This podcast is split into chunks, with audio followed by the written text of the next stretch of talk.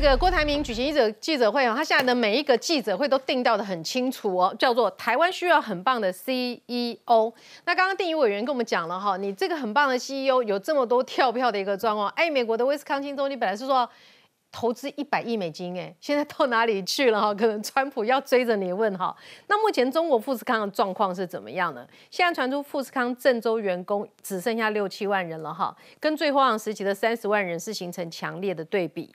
那么富士康的郑州厂呢，员工配套生活区叫日康新城，冷冷清清，商业街空荡荡，许多餐厅关门大吉。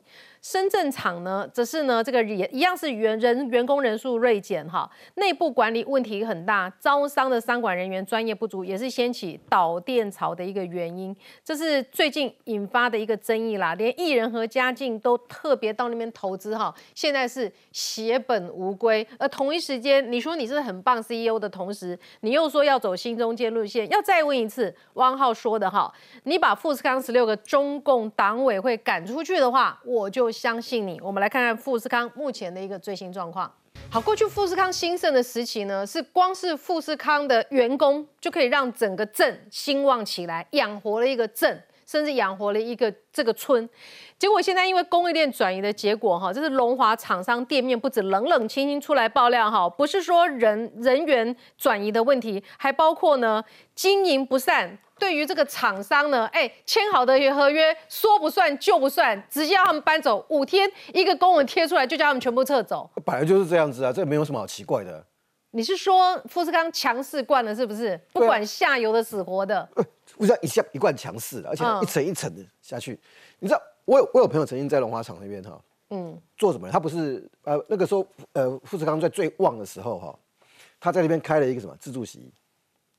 自助洗衣店，嗯，他光是赚自助洗衣的钱都也在这个，因为龙华厂那时候很多外地来的人，嗯，连那个他除了睡，因为那个那个那个那时候那个条件不是很好，一个一个一个房间要睡很多人，嗯，轮轮流，然后那个时候要进龙华厂的时候，好的时候哦，还要黄牛，还有黄牛，哎呦，还可以赚中介费，是，嗯，啊，所以那个时候你光去做自助洗衣，上面都卖走，对，太牛级，嗯，不是大钱，但是细水长流，可是几年前的时候就没有了啦。几年前是为什么郑州厂开了？嗯，那大大部分的产能就是去郑州了。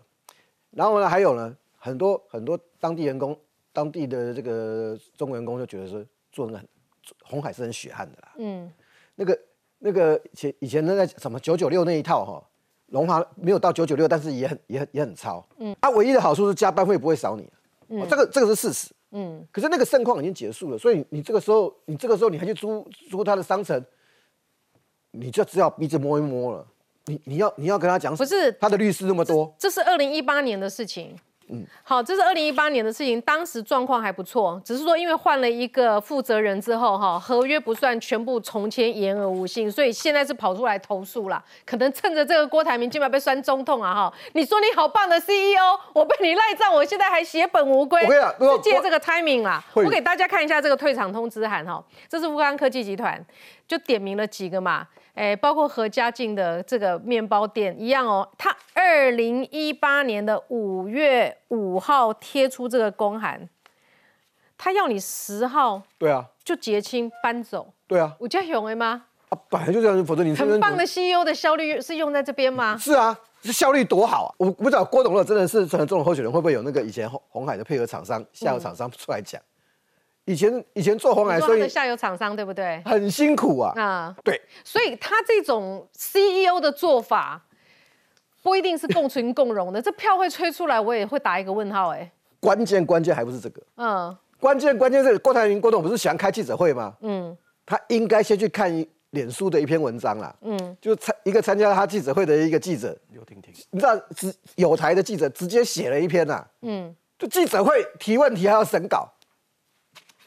嗯，你我那么讲，你要给一个新台湾的那个图像嘛？如果新那个新台湾的蓝蓝图嘛，对不对？新台湾的蓝图，新中间路线就是开记者会的时候我要审稿，对，然后那个问题还会被中国比，不是，那问题还会被改。嗯，我我那么讲哈，开一句国民党玩笑哈，如果国民党的总统候选人一个叫侯友谊，一个叫郭台铭，侯友谊就是不让记者跟，然后郭台铭会改你的题目，改你的题目，侯友侯友谊会答非所问。郭台铭比较厉害，我直接改你的题目。不过不过不过，我今天要帮侯宇，我今天帮 我今天要帮侯宇讲一句话。姐姐搭配说你的该今天要帮侯宇讲一句话，因为今天刚好不巧遇到遇到个遇到一个一个同你要帮侯友讲话了，你跟我天流的对啊？我不是有天流，我听了有几个哦，那你还厉害，因为侯友谊也会找国民党的市议员吃饭嘛，嗯，然后就然后他们就那然后就就讲了一句啊，今天同台的朋友朋友就讲一句说。侯友谊准备好了，嗯，他说，他说啊，好像侯友谊是用台语讲的，他说，嗯，告诉你哈，要等柯文哲你看，侯友谊要等柯文哲，然后后面下面，我马出准备看啊，后面那句什么？嗯，当侯友谊等柯文哲的时候，赖清德就被边缘化了。哦，哎，有道理吗？嗯，对他们两个打架嘛，嗯，哎，郭柯柯文哲很会讲话嘛，对不对？嗯，侯友谊等柯文哲，赖清德被边缘化，关键是什么？喂，我现在讲侯友谊会不会讲九二共识？郭台铭会不会讲九二共识？郭台铭就心中间嘛。没有啊，你没有讲九二共识，你没有那个通关密语。我跟你讲，他是蓝血人，他国父遗嘱念完之后，你就知道他就是国民党内他要你北京那一关不一定能过。你你想要夹在两边，他富士康里面的都有中共党部了，还北京过不了哦。千万不能讲这句，一个不小心会唤起记忆。我是给他们饭吃哎，嗯，这个当这句话当年是激怒了北京哦，嗯，因为你在那边赚钱没黑小白，人家也帮你，对，不要说我给你饭吃，可是可是范老师，美国方面怎么可能让郭台铭过关？那威斯康星的支票跳票到现在，他怎么跟威斯康星的选民交代？对他这次去美国，还有川普们去找他。川普说：“你当初我跟你一起，对不对？动工。”川普刚好被起诉，还好无暇他顾。他从此以后不要再去会做巧合，世界在很巧合。川普在哦，所以我终于知道为什么他那么急的要去美国，要赶快回来，要赶快回来。所以说，你看啊，你看昨天的记者会，有人问他说要不要去中国，他说他不去哦。嗯，为什么不去？就是刚才东豪讲了，他当初说我给中国饭吃，我养你们，哎，中国不能非常不爽。第二个。现在的富士康已经大不如前了嘛？我们刚刚看的影片嘛，你的利用价值已经没有了吗？问题是你在中国的资产到时候要怎么处理？所以我觉得这这是郭台铭目前要面对的问题。未来富士康怎么收尾？嗯，那再来哈，我觉得他昨天为什么大家刚刚刚才电影委员说，哎，他的小孩子看到郭台铭啊一开一开始这个唱这个唱国歌啊念国父遗嘱，觉得很不可思议。嗯，我必须要讲哦。他这点其实是蛮伤他的原本的支持者，因为我们去看从台湾民意基金会的民调来看，郭台铭其实是有年轻票的，嗯，可年轻人看到这一幕傻眼了，这搞什么东西？就是国父遗嘱，对，就是你怎么搞那么老掉牙的东西？嗯，他这会掉票，可是郭台铭为什么这时候要做这个事情？他现在想的是什么东西？第一个刚刚讲过，我要把侯友谊，对，我要先拼初选，把侯友谊比下去嘛，因为你你是证明你是蓝鼻绿骨嘛，我还是正蓝嘛。第二点什么东西？我。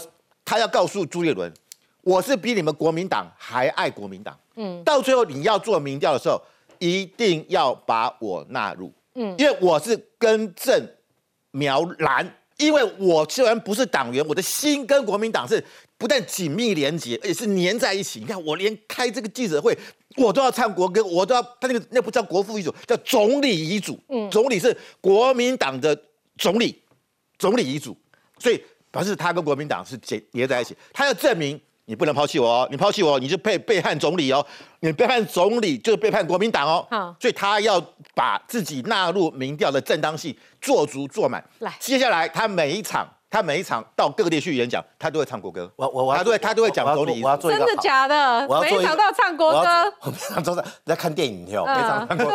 我要 我要做一个好心人，提醒这个郭董啊，郭总裁。你 Google 一下，不要说我讲的，你去 Google 维基百科，你念的那个国父遗嘱是谁代笔写的？嗯，汪精卫呀，嗯，是汪精卫写的。那个在各方的考究上，那个一九二五年的遗嘱，你现在念已经是不知道今系是何系。现在是二零二三年，你是二零二四年要选总统九十八年前的遗嘱。汪精卫什么人啊？嗯，汪精卫，你们你们在分裂的时候，国民党在骂汉奸的人叫什么名字？叫汪精卫。你现在每天这边念汪精卫的代笔的国父遗嘱，然后叫深蓝要支持你，研究一下好不好？研究一下，然后再来刚才讲跳票哈，跳票这个事情其实对郭台铭来讲稀松平常。嗯，我简单念哦，越南跳票五十亿被越南越南把它撤照，巴西哦，全世界它国际观很强。巴西一百二十亿美元，我现在讲的美金哦，一百二十亿美元投资跳票，巴西政府发表声明表达对富士康的失望。三千万美金投资宾州跳票，印尼十亿美元，然后威斯康星州大家知道一百亿了嘛？嗯，一百亿美金跳票到现在，台湾他要投资苗栗。一百亿太阳能电池模组厂，嗯，到今天只有太阳，其他都没有。哦，然后呢，高雄软体园区也没有。白银帝国一部电影本来要拍一百部，到今天还是只有还是只有一部电影。嗯，好多我可以念念很多，一直念到现念到那个云林啊什么，他的跳票遍及海内外，嗯，国内一堆，全球不分东半球、西半球、北半球、南半球都有。可是他现在有个机会，罗有志的五百万爆料。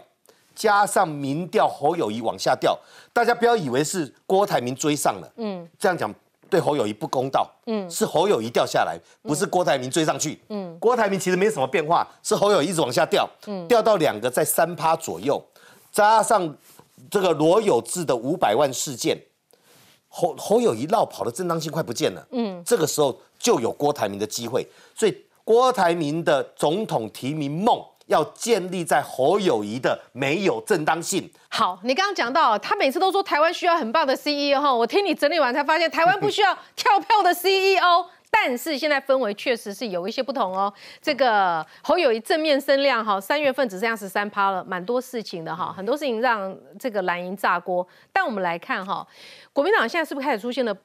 就说不是非侯不可了，这个气氛是不是不一样了？呃，就是郭郭台铭跟这个侯友谊的民调在接近之中嘛，侯友已经不是定于一尊的场面了。但是呢，这个上报的分析说反侯挺郭，有侯投科，有这种不寻常的氛围，这是侯友谊得势的中南部的，尤其是中南部地方派系等等，是咪现在希望？郭台铭请走地方，集结这一些挺郭的力量，会出现一个翻转的状况，明显。刚刚听起来哦，好像不论是推侯友谊出来，或不论推郭台铭出来，好像民动刚传那个哈，不要那么怕动我什么节奏。侯友谊个被电柯文哲啊，被他点了呀。刚好党中央上，党中央第一个，你们的工现在做民调嘛，所以要考虑到耐打耐打力啊。我现在原原本我觉得说耐打力是没有道理，现在我越来越觉得耐打力是很有很有道理哈。第一个我想说是这样。如果刚刚都要听了李完的讲啊，如果侯友谊是因为为了闪躲罗那个罗有志的，啊，那了遭遇新加坡啊，我我觉得侯友谊我公者不输赢啊。如果因为这样这样就要闪躲去新加坡，我认为侯友谊不应该出来选总统。嗯，我也觉得他没有够资格了。嗯，所以我李为讲。新加坡原本就既定行行程，是吧？有没有拜会谁？拜会什么层级？我不晓得。那为什么不开大门走大路？早就既定好了，临时通通知他们记者，真的是过去也有。那因为新加坡是一个比较特别的国家，譬如说我们见的李显龙或李光耀，不能说直接宣布说要去见面呢。像苏贞昌、Kiki 一起不会啊，透过脸呃对方透过脸书公公布的，也有这一种。那是外交礼貌了。对，有有一个到底是外交礼貌，还是说行程安排有没有特别之处？我不晓得，因为我没有参与，我不认为。说我认为啦，因不是因为要闪躲罗有志他被起来，罗有志那个事情其实不难处理了啊。当然回来要怎么做解释，也不是说交给说新北的议员出来挡子弹。那接下来说要比奈打杜氏上这件事情到底会不会都和罗有志这个事情对侯友谊会不会伤？我认为还好啦。还好吗？这件事情在国民党内部要产宣产生总统候选人的时候，会不会造成影响？我我也觉得说，那那那个是一个，因为你们拿钱乔选区是很正常的事，是不是？不是拿钱乔选区，因为我认为不然怎么还好？我认为这是不合理的，那是违法，不是不合理，那是违法。第一个乔选区。如何协调？过去不论是国民党也有，民进党也有，可是这个不会区正常，这个不会违反选罢，这不会违反选罢吧。而且何伯文啊，大概大概朋友嘛，哎，过去的东西已经去搞啊，这件事情绝对会经过经过法院的检验，而且法院一定会传唤当事人，所有人都会被传唤。所以我认为这件事情在政治上的。呃呃，就说政治上的一个冲击，我认为是还好了。那第二个，我觉得现在包括侯友谊跟郭台铭之间，对对我们来讲，现在基层是很急啦。对啊，基层是非常急，因为第一个侯友谊出访新加坡，这个是他参选总统的起手式了。嗯，我认为说，包括他在前几天的嘉义中学高中的讲话，那个不是在表态，那只讲公已被算了啦。党内大概已经有点定于一尊了，吃下定心丸的了。现在说他出榜要补外交学分，两岸外交，我我领我这属。所以你们现在第二个说如何跟郭台铭，如何跟柯文哲整合，咱评估两个 scenario 了。第一个，今天沙卡东来五零员工沙卡都赖清德卡尔帕。会有可能重复重重蹈台北市这样的选举吗？嗯，我觉得党内目前的主流还是认为蓝绿互打，国民党相对比较有胜算啊。那出现沙哈都会席，国民党胜算就会比较低了。所以党党中央才会讲说要跟要跟侯呃要跟郭台铭跟柯文哲整合嘛，所以才要延后一个月，只是延后一个月。当然，越拖越晚，变数就多嘛。你希望尽速整合吗？当然，尽速整合啊！当然需要尽速整合啊。杨照这篇文章，我觉得说也有点道理哈。他说朱立伦是非拖不可的，为什么呢？虽然你们现在要选立委的都很紧张，希望尽速征召侯友谊，但是这缺乏政治智慧，怎么说呢？因为侯友谊现在在民调上不是定于一尊，郭台铭跟他是有得拼的。好，接下来呢，朱立伦很清楚，沙卡都国民党绝对输。对啊，一定是安尼啊。郭台铭今晚有可能用骗的，不是真的，反正先骗。如果郭台铭可以整整合柯文哲，对，侯友谊就出局了。是慧敏，刚我我听不懂国民党的该明显赞成这句，一定按冷卡卡喝牙。当然啦，啊，所以呢，啊冷卡喝牙，然后又讲国民党已经定于一尊就是侯友谊，啊，你不就在骗郭台铭吗？对啊，然后再玩柯文哲吗？要不然是四咖呢？嗯，现在穷博嘛，郭文这个人，柯文哲应该玩的？应该应该是波四咖啦。来，杨兆共伟，杨兆共伟啦，哈，杨兆共伟。如果看的眼光是总统大选，会知道柯文哲若要参选总统，国民党总统人选没有机会当选。国民党立院党囊可以不去考虑这件事情吗？如果考虑这件事情的话，朱立伦就得非拖不可。非拖不可。你再拖的话，越拖就。越越越麻烦，因为拖下去变真的会变成麻花麻花了。因为第一个有变，因为郭台铭撸撸拖撸短不？郭台铭跟各位接下来民调是怎样？如果他是跟侯友谊之间拉近，甚至超车的话，党中央怎么办？怎么去提名啊？当然提名郭台铭啊！明显我请教一个问题：郭台铭这一次其实做，他们现在很怕郭台铭。郭台铭做的这件事情，这件事情我我我一定要请教一下。郭台铭讲说三十天，嗯，然后五月二十号到六月份呢，国民党才会提名。这件事到底有没有跟你们讲好？如果没有讲好。他拿了一根钉子钉在你额头上哦，对，你就不要在五二零以前给我提名。那国民党说，我不要嘞，我就偏偏五月十九号提名嘞。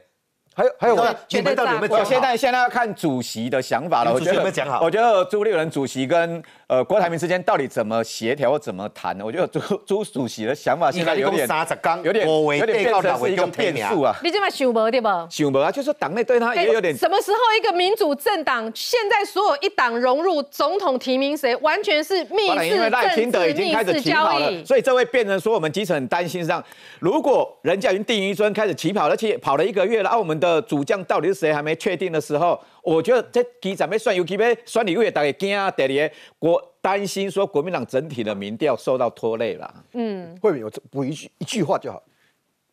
你知道，在所有谈这件事情，唯一相信朱立伦是谁？郭台郭台铭。我跟你讲，我问我问过那么久哈，好骗吗？他正是他真的是政治新人。嗯，我不知道了，好像我只是知道唯一相信。信任信任的唯一信赖的，嗯，叫做郭台铭啊，真的。所以国民党这局到底一三十天之后会怎么样？嗯，真的有的看。我那我最近也听到上节目的时候，也听到国民党的相关上节目的人说啊，他们说。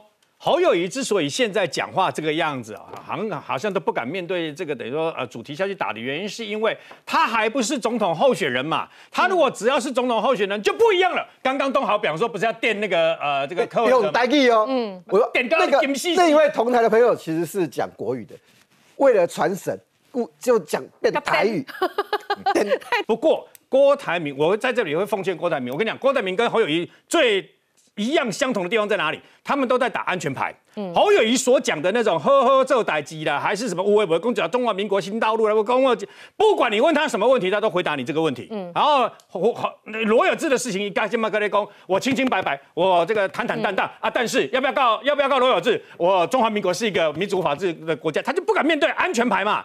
郭台铭也不要忘记一件事，以后无迄关三四天，和你去准备回答记者问题的那种机会了。记者一打一一举手，你就得回答。攻击老台，非但要打台湾，还让你思考了三四天才能决定啊！来，哎，欢迎讲，我跟你讲，我觉得现在哦，你要问国民党的人哦，你是支持谁哦？支持侯或郭？他说哦，我不讲。但你只要问他说，你你希不希望那个赶快征召？如果他跟你回答说要要征召，这个一定挺侯友谊。哎，就很有趣。就现在国民党内态势是这样。第二个就是说，国民党内其实并不是这么一面倒支持侯友谊，应该是说有表态的人多数支持侯友谊。嗯，你真的去点哦，立法院国民党的人跳出来支持侯友谊有几个？大概十个，十个以内。比方说前阵子中部哦，有一些议员跳出来说支持侯友谊，你点一点。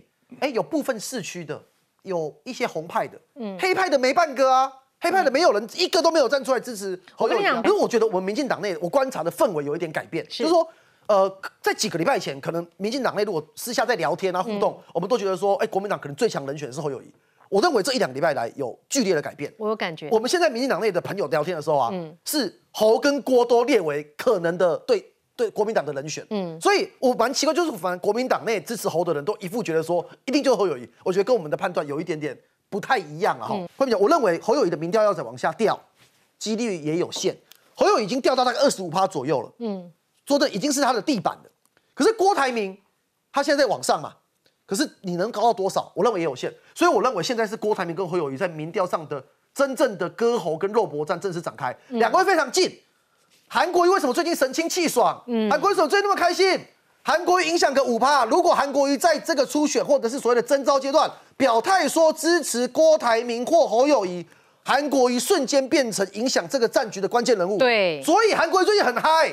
他从二零二零年之后，韩国瑜重要性没有一刻像现在这么重。所以，我我认为这个战役还有得看。所以韩国瑜支持谁，会会影响，是关键嘛？他应该很难有这个门票。对。但是呢，你看哦，这个刘宇的脸书写郭台铭开记者会唱国歌，钢铁韩粉也唱国歌，而且加码唱什么？国旗歌，那个男人要回归参选了，哎，韩粉集结的哦，反战争要和平哦，选总统哦，而且呢，要朱立伦脱下魔戒，哎，应开机这扛棒呢。一开启这扛棒就是就是朱立伦脱下魔戒哈，还是要尊重韩粉，韩粉的动态呢，真的是韩国瑜说了算。立刻个开启这之类哦，哎，范老师，所以这几个开雷料，韩国瑜的韩粉最后是挺韩国瑜到底，还是韩国瑜这个登高一呼，他的票有可能灌给郭，还是灌给侯？对，所以韩国瑜是目前国民党里面，我认为是最有政治魅力的啦。我们讲 Christmas，嗯，不管是演讲，不管是京剧。不管是开玩笑，他的场面永远是热的，所以韩国瑜是洞见观瞻。但是我必须要讲，他的支持者真的出钱，对呀，人家要出钱，对，而而且是在中央党部嘛，对，出来，每个党工出来都会看到嘛，嗯，那你看郭台铭有没有扛办在中央党部没有？没有啊，嗯，侯友也没有嘛，所以我觉得啦，我们刚刚讲为什么朱月伦一直在拖，如果我今天是朱立伦，我当然要拖啊。我什么时候引咎于当这个党主席这么威风啊？嗯，你看昨天郭台铭对朱立伦的赞美、称赞、有信心，哎，什么时候郭台铭这么尊敬朱立伦？你看侯友谊，哎，二零一八年当上新北市长就把朱立伦踢一脚踢开，也不去国民党中央，所以我常常讲上礼拜。乖乖来了，我这个党主席多威风啊！好，我们不能让他太高兴，要换个题目了哈。敦化国小唱统战歌曲，北市府现在终于有那个调查结果。哎，打刚打刚呢？拖呢？那丁爹百公跟金马龙博消息不行呢？今天这个题目又翻出来之后，终于有一个结果了，发现行政书是要惩处校长。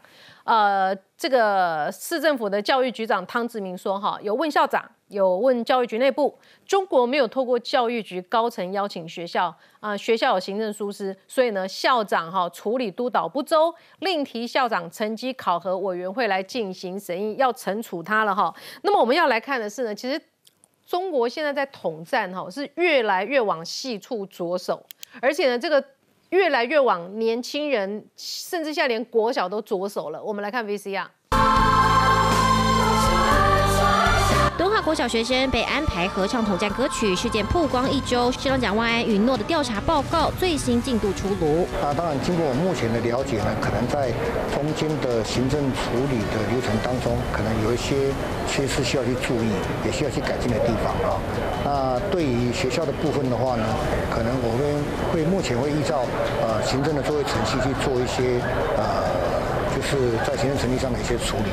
校方教育局先后撇清不知情，不过消息指出，中国全国台联会会长郑建敏是在去年十二月透过台湾一名工商团体成员接洽到北市教育局高层，打的宣传敦化国小形象为名，邀请合唱团录制影片，还指定统战歌曲《我们同唱一首歌》，校方才是被蒙在鼓里。内部也稍微询问一下，目前我们得到信息也都没有，所以这一点呢，我们是可以确认是没有这件事情。我们是共也有作家分析，动画国小制服上的红领巾才是 MV 重点，象征新向党。中共洗脑式的统战布局都已经深入中小学，议员也痛批教育局查了一个礼拜就以行政处理有缺失来推脱，简直太离谱。这个事情到底怎么发生的？谁去找校长？谁去给校长牵线？这才是重要的啊！这种调查报告就是四两拨千斤，根本不想要面对这件事情。东华国小校长刘建南是否有涉嫌牵线配合教育局有责任严查？恐怕不是一句行政有缺失就能轻易带过。好，我发现的这个侯友谊说对了哈，这才是完美的借接。你刚刚那个画面当中看到中国这个少年先锋队，他们穿的那些衣服，在接到了我们敦化国小，是不是一模一样？完美的借接。哎，今天新闻哈，熟悉起先来这条哈，哎，这个是敦化国小这个自由时报先写了哈，这个中国统战歌曲的唱法是揭露了整个红色的渗透法。这个渗透方法是中国的全国台联会会长郑建敏在北京中央指示之下。协力福建广播影视集团来筹这个主筹福建电视台进行春节晚会。哎，习近平他上台之后，台湾就是被锁在平潭嘛。你台湾人被这行李哈，一直鼓励你去平潭特区。那平潭特区就跟福建对接，哈，这叫做借接。那 对，新化饼哎，新化饼哎，啊，他都要借接的算嘛。啊，这这个台商台联会一个。对对几对几个好好吼，跨开画面比较合适，就是因此这样，敦化国小就被选上了。那么现在的问题是说，选上之后录了之后哈，出现在福建省的春晚，还上不了中央春晚，哈，上不了上不了央视，就是福建电视台的。那么这个新闻个出来了，哎，台北市教育局拖过来讲的呢，拖到今嘛人各个个报啊了，他讲哦要惩处校长了。瑞德，其实中国现在红色渗透的手法，你真的不小心不行哎！你刚看那个 V 下，你是不是觉得连小学生，台湾的小学生心心念念也想回到祖国了？你是不是有这种错觉？没有错。那么这个呃，东华国小的这个相关的这个事情啊，只有在一种情况之下，我不会苛责他。什么情况呢？如果你叫中华人民共和国敦化国小，我就不苛责你。如果你是他的一部分，你是他管的，我就不苛责你。请问你是中华人民共和国东华国小吗？不是嘛？你是中华民国台北市政府的东华国小嘛？那为什么你这个校长会接受这个所谓的福建电视台啊这样的一个邀请呢？那么包括台北市的教育局调查以后都说啊说啊，他们有在校内的行政会议上面提起讨论。本来说认为我们同唱一首歌不合适，所以后来有跟福建电视台要求改这个歌曲或歌词啦。两个礼拜之后才说可以不要唱部分的歌词。后来又都透过什么？歌没变。后来又说什么？通讯软体问那个没问家长的意见呢？会不会？你这个当校长的本身就不是任，你不知道福建电视台他用这样的方式，他打算做什么吗？统战最恐怖的地方在哪里？统战最恐怖的地方是让你觉得他不是统战。他就入岛入脑，然后呢，就从这个地方把你给打进去。你明知道他有这样的一个可能嘛，你却做了这样一个错误的一个决定啊！哦，呃，最近不是有一家这个我们相关现在台湾课纲有很多种方式啊，教科书不像以前一样嘛。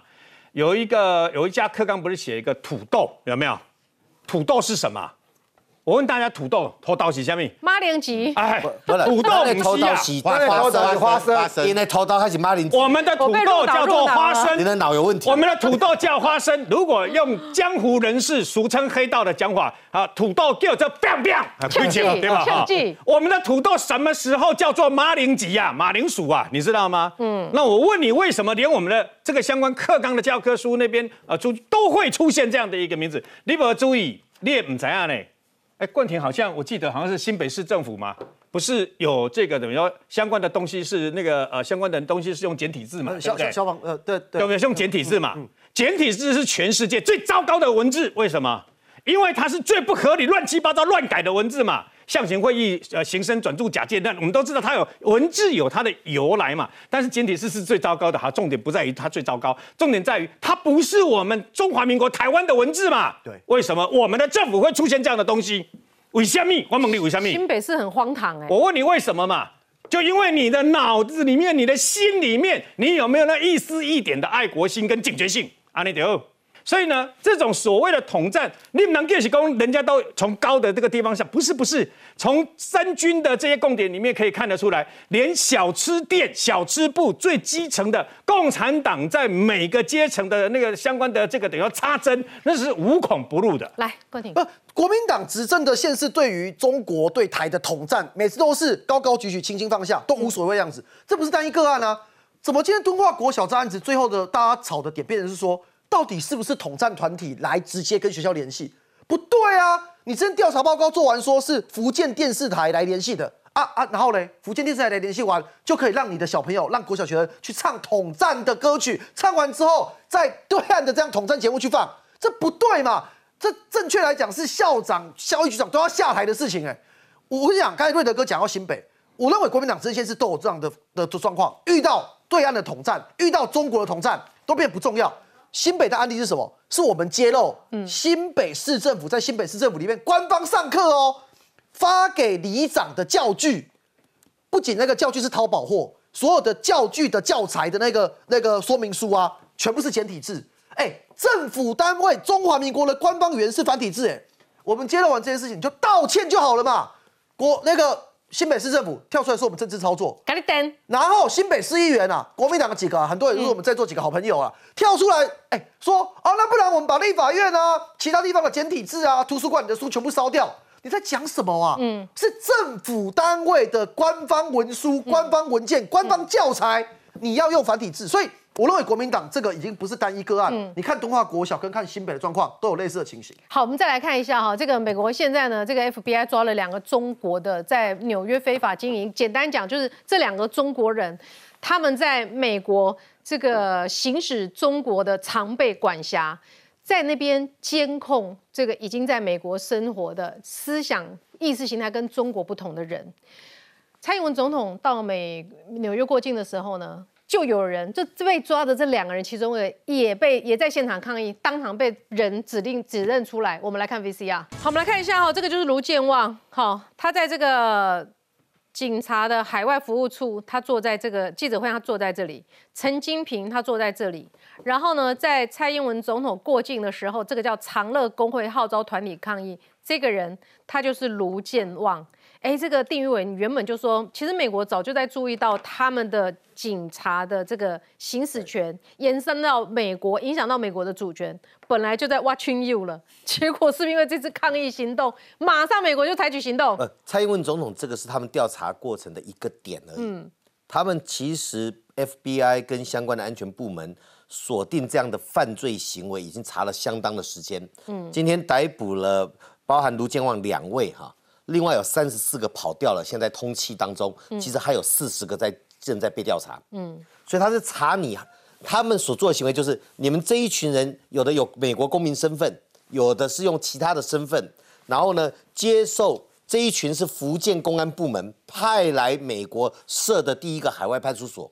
在人家的国家的内政执行公权力，这叫做侵犯主权，嗯，这叫做间谍行为。其实，在前年逮捕了一个 NYPD 的警官，那个人他的故乡是西藏，嗯，他拥有美国公民，担任纽约的警察，是吐蕃人，就他用他的小电脑负责监控所有流亡的吐蕃人。啊，那个人已经被 FBI 逮捕，这很重的罪哦，嗯，那听说还有一波在加州也还会再进行。所以，中国在海外设置海，他们讲很好听，叫海外公安、海外警察。嗯，你是外国人，怎么可以跑人家国家设警察局？所以在意大利也有，在欧洲设了好几个。现在欧盟呢，整个在调查，连意大利都开始要驱赶这样的行为。嗯，那当中这个卢建旺呢？我们那时候问国安局，在蔡英文总统出发前，是国安局长就回答我的，除了两百块的走路工，也特别提到美国国务院的安全部门跟 NYPD，就是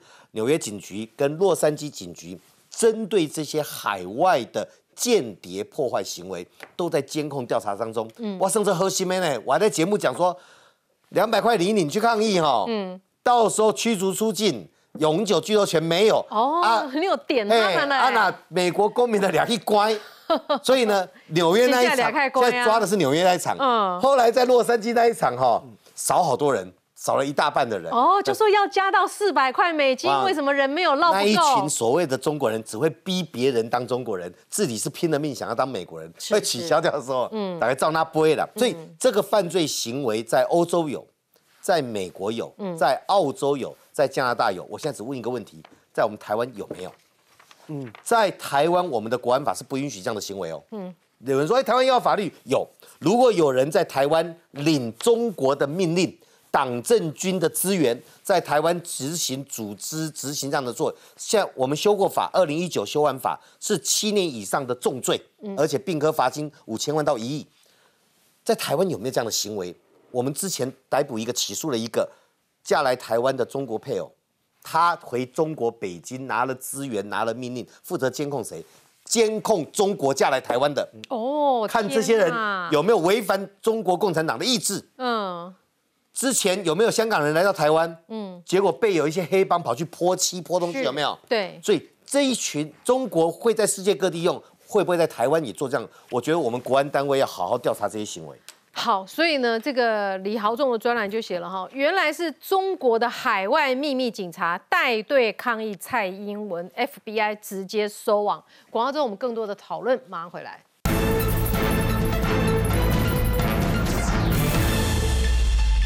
好，欢迎回到节目现场。中国怎么看这件事情哦？中国当然是一一贯的否认哈，没有这种海外警察。美国的批评毫无根据，根本就是在丑化中国。他说哈，这个海外单位是为在这个在外的中国同胞设立的警务服务站，像是帮助他们更新中国驾照啦哈。所以呢，只是做这个服务，绝对没有做什么监控异议人士的事情。中国外交部发言人汪文斌说了哈，相关的说法没有事实根据。没有存在海外的警察局，但根据美国 FBI，除了刚刚这两个中国人他已经是美国公民的哈，这个破坏这个，呃，一样是在美国的异议人士之外呢，他们还公布 FBI 还公布了哈，有一个专门叫做中国公安部的九一二工作小组，专门就在网络上猎杀异议者。他们利用假的社群账号啦，好宣传有利于中国政府以及中共的讯息，骚扰威胁异议人士，甚至潜入异议人士的线上活动进行干扰，这个也被起诉了，但是人还抓不到。比方说，他们开始就其实台湾的这个。那个内容农场很多，我看也是这一批人做的哈，就讲中国的政治制度多好啊，比民主制度好多少啊？你们看那个很多蓝军群主都在传这个，这个把民主骂的要命哦，不喜欢民主就去中国当中国人啊，那搞不懂这些人骂什么哈？香港、新疆的人权呐，好这个俄罗斯入侵乌克兰多么的有道理呀，甚至连哎很值得注意哦，这对美国来说蛮重要重要的事情，非裔美国人弗洛伊德的事件，他当初不是被美国的警察这个。在这个当场执法的时候，这个执法过当死亡吗？之后所进行的社会分乱，是不是有人刻意在煽动？也都是在调查，觉得可能是美国的九一二工作小组有人负责煽动。哎，东豪，反正就是你自己都有这个问，都有这个九一二工作小组了。那这本来就是网络作战的一部分。你就说，我们我们我们来讲就认知战嘛，哈。嗯。可是我想讲一下那个海外警察那个事情。海外警察其实是习近平时代才真正开始，嗯，最早是二零一六年，对。那刚开始是刚开始是要抓那个一些一些贪污跟那个电话诈欺的，你知道，因为那段时间，呃，中国被骗的一塌糊涂，嗯。后来公安部搞了一个什么叫叫海外一一零，你现在去查还查得到，嗯，海外一一零，海外一一零它是以什么为？以省市省跟市，因为公安部要管那么执行面的很难，他交给比如说。福建闽南人，福建移民的非常多，嗯，所以福建福建省公安是重点，嗯，浙江是哪里？温州，温州在意大利很多，像意大利那个点就是温州市公安局要负责，为什么？不是温州人嘛，我要了解你很快嘛，我就直接设一个点嘛。然后呢，因为疫情的关系，你看在台湾要观察中国新娘，就找中国人自己来观察。我想，天哪，台湾也是对面的福建在管的，嗯。我们大部分的也是福建在管的，有啦，有啦，不用怀疑啦。好，那那那这个设这个干嘛？疫情这三年里面，你要换你要换证件嘛？澳洲好，澳洲有电视台就抓这个这个东西就去测试，嗯，他找到了在澳洲服务那个点，那个点啊跟澳洲的华人商会有关，嗯，那华人商会就说没有，我们已经没有在帮忙这个事情了，嗯，澳洲的记者就干了一件事情，打电话到福建省公安，或者说你们还你们那个就是打那个海外一一一一零哈，他直接问那个福建省公安那个一一零的海外一一零那个接线接接电话的人问说，哎，请问一下你们在雪梨啊？还有没有类似的驻点服务？你知道吗？福建省公安的海外一零怎么跟他讲吗？有有有有有，你只要去找到当地那个什么商会，嗯，他就是负责的，一边否认一边告诉你有，就是海外。只是换证件？不不是。不是。不是不是不是。他的他除了换证件，你知道他怎么换证件吗？嗯，人脸辨识，嗯，要确认你是不是原来档案里面这个人，嗯，再过来。一般的人当然是换证件，嗯，可你想知道，很多对中国不满的，后来躲到澳洲，他们就直接发动当地的华裔社团找这个人，要你，要你，要你，所以叫自愿回国，自愿回国，对，他就不满中国躲过来了，还要被被自愿回国，他会告诉你，他会告诉你躲到哪里，反正华人社区很小，就告诉你。你如果不回去的话，你在大陆的、你在中国的亲戚会怎么样？怎么样？哦。然后呢，还会还会嘛，当场打电话接对接中国，就是就是可能他的他的亲属，直接让你听。好了，你的心理状况你受得了？嗯。好，我讲的这只是对华华人而已哦。在英国 最好玩的，也是福建同乡会。嗯。福建同乡会在当地落地生根，后来有赚到钱，还有做这个这个美食网。还做做这个外外售嘛，因为疫情这三年嘛，嗯，因为生意生意做得很好，做到后来干嘛？捐款给英国的政党，嗯，保守党、工党都打进去了，嗯，据说陈清海跟首相，首相，你你因为你你捐款，你可以跟首相转晚午宴，你知道吗？捐够多了，当然了，嗯，其实你其实对台湾的选举的小儿科了，嗯，才两万英镑而已，我跟阿公盖这了，嗯，台湾很多人捐。五百万，五百万，能不能给你敲出来呀？五百万不止两万英镑，好吧？所以有没有？就是跟你讲有这些东西啊。加拿大也是一样啊。然后呢，他们就是控制华人社区。嗯。最后，最后我讲一句话，因为刚才在讲李显龙，忘记讲。李显龙哈，在前一阵子在他的新加坡国庆的时候，曾经讲一句话，为什么？因为新加坡后来有很多中国移民。中国也在新加坡做了很多事。嗯，李显龙那次在新加坡的国庆，去年国庆讲说，新加坡所有的华人要记住，你们都是我们都是新加坡人，我们已经落地生根，而不是什么落叶归根。嗯，那你说新加坡怕不怕中国控制新加坡的那些后来移民到新加坡的这些华裔？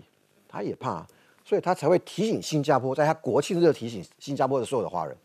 我们是新加坡人，虽然新加坡多数是华人，但是我们已经落地生根。好，这澳洲，还有这个加拿大、英国、加拿大有中国的秘密警察，日本、荷兰也有。对我补充一下日本跟荷兰状况哦，其实这真的不是单一事件呐。中国的秘密警察其实他们内部有在海外设点的资料，然后呢外流出来到日本的一些媒体叫周刊新潮，这个媒体后来就去现场看啊，大家看哦。现场这是在 JR 秋叶原站，看起来外表像一间五层楼的饭店。周刊去调查，一开始觉得怪怪的，怎么这一间饭店里面只有六间房间？不是饭店六间房间不可能经营起来啊。嗯。结果一去查了之后，发现这一间是挂着饭店的羊头，里面卖的狗肉是什么？是一个福州十亿社团联合总会，就同乡会，又是同乡会。结果这同乡会后来发生什么事？这个同乡会里面的职员呐，直接变成。讲白了就是色诱跟间谍了，媒体直接这样用了，直接色诱当跟间谍色诱到了谁？日本媒体报道哦，五十六岁这一位男生是现在日本的参议员，叫松下新平，他还当过总务副大臣，然后当过党内政策调查副会长跟外交部会长，当了世界的众议员。结果后来发生什么事？你知道旁边这个女生现在被调查出来是这一个十亿会馆，就是同乡会里面的职员，嗯，用顾问的身份。渗透到了这个参议员的办公室之后，手上有日本国会的通行证，可以大摇大摆进出，现在被日本的周刊爆料，被日本周刊揭露，那现在他们在国内引发重大的讨论。日本这样子，荷兰呢？荷兰我可以讲说啊，是从习近平上任之后，在世界各国布设秘密警察，开的第一枪。嗯，当时在去年十月啊，荷兰直接指控啊，在欧洲的境内很多个秘密警察的点，直接叫非公开的警察局，都讲很好听哦。荷兰跟日本政府这调查出来结果都是这样。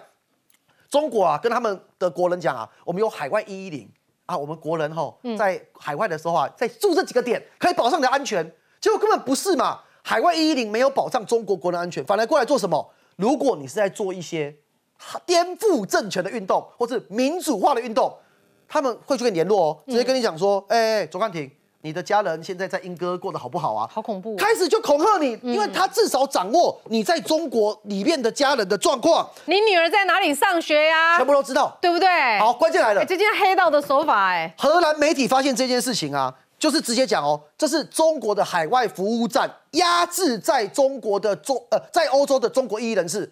果不其然，被揭露之后，中国官方外交部否认了荷兰的指控，说这是保障国人安全。所以这不是单一个嘛？东河哥讲了那么多国家，我现在讲了荷兰，讲了日本，这个绝对不是单一个。要问的事情是，那台湾现在到底有谁？对，来范老师。所以啊。我上次也跟丁伟我也讲到，我说这些哈带头在蔡蔡英文访美的时候这边抗议的中国人士啊，举红红红那个红五星红旗的，小心啊！美国 FBI 在调查，是果然调查了。嗯，那我必须要讲，现在这些其他的啊有参与的哈，皮皮抓啦，不晓得什么时候被抓被约谈呐。好不容易拿到美国，而且是重刑哦，三十年哦，重刑哦，不是说关了几个月哦，不给你交保哦。所以我觉得他们在美国的资产可能都被冻结。那我们刚才讲讲这同这些同我们同乡会福建同乡会，我们过去认为它是一个联谊组织，嗯，那我们知道中共叫党政军嘛，哈，各有三个体系，以党领政，所以党是最大，政是政府。那过去负责侨务华侨是什么工作？叫国务院侨务办公室，它主要是干嘛？你来中国投资啦，招商引资啦，哦，叫拉进来。可是从二零一八年习近平之后，他叫要走出去。透过侨胞都打进美国，还有各个欧洲国家、民主国家的里面的组织、你们的社会，甚至介入这些国家的选举。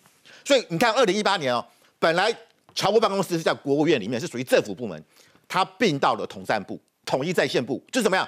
我们对侨务工作已经不是说拉你进来了，而是我们要透过侨胞、透过同乡会，要干预这些民主国家的选举。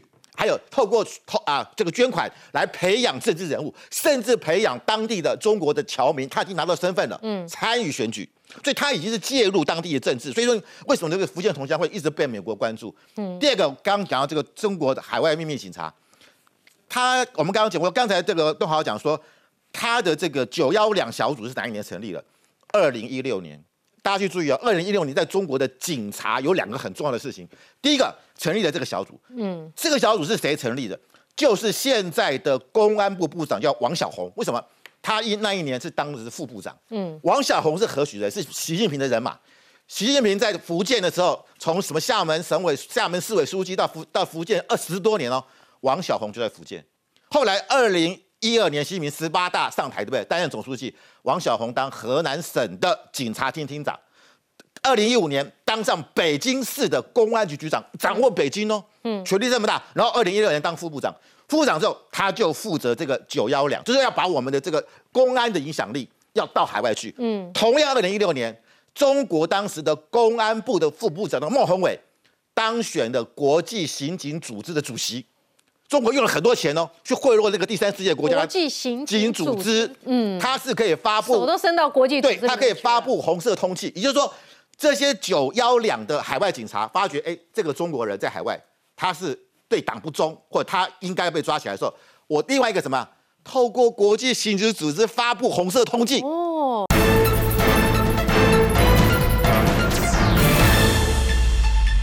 把你从直接从别的国家。因为我有国际刑警组织啊，不是我中国公安部哦，是国际认同的。我说这个人有问题，当地的警察要配合，嗯，所以他是两手策略。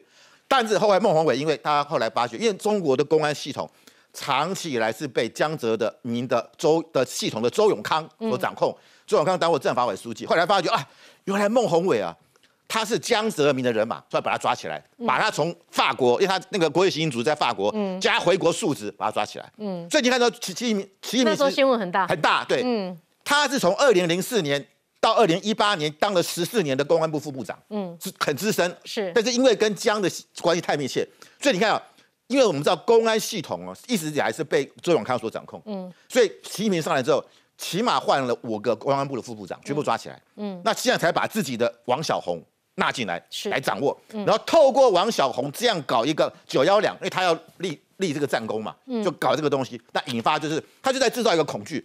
过去同乡会是联谊嘛，现在这个秘密警察你不听话试试看，我会威胁你，而且我会说我你你的家属在中国家属，嗯，我会把他抓起来。嗯，你要不要你要不要跟我回国？嗯，你不回国，你在中国的家属就麻烦了。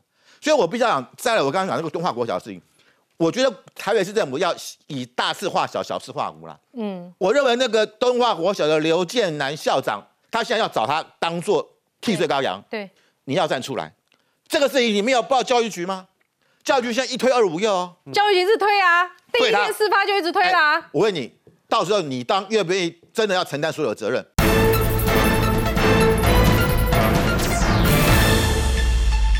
你觉得教育局没有牵线吗？怎么可能？你觉得不可能？我跟你讲，教育局，我跟你讲，这个教育局完全不知道，教育局失职。嗯，教育局局长要受处分。嗯，那你因为我刚刚讲过，他说是全国台湾全国台联会，对，简称叫做中华全国台湾同胞联谊会。我就说他个联谊会嘛，没有什么了不起，也在做统战。嗯，他就是统战单位，而且这个联谊会的会长刚刚讲过，叫做郑建敏。他是说是台湾人呐，然后他祖籍台湾呐，他在福建出生，叫建闽嘛，闽南嘛。哦。他曾经担任过什么？二零一八年担任过十三届的全国政协委员，嗯，还当过福建省的副省长，然后才在明明就是中国人，所以才在才在去年十二月才当选这个全国台联会的会长。他是不折不扣的共产党的对啊从政的党员，而且是高级干部。然后他现在，因为他刚上任要有业绩嘛，我就找东华国小来唱歌。所以我觉得这就是他们的一贯的手法。这个，这个国小真的。